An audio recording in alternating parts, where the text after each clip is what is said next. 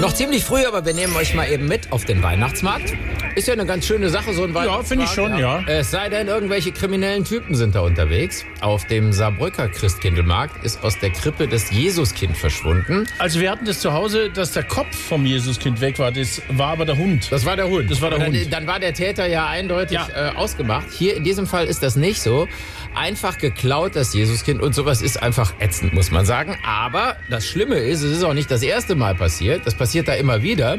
Und die Saarbrücker, die sind verständlicherweise ziemlich sauer. Herrgott, Dunnerkeil noch einmal.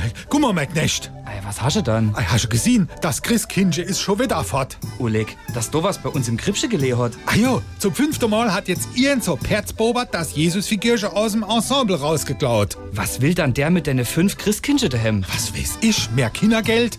Es sind aber auch von denen fünf geklaute zwei wieder zurückgegeben. Nur zwei? Ja.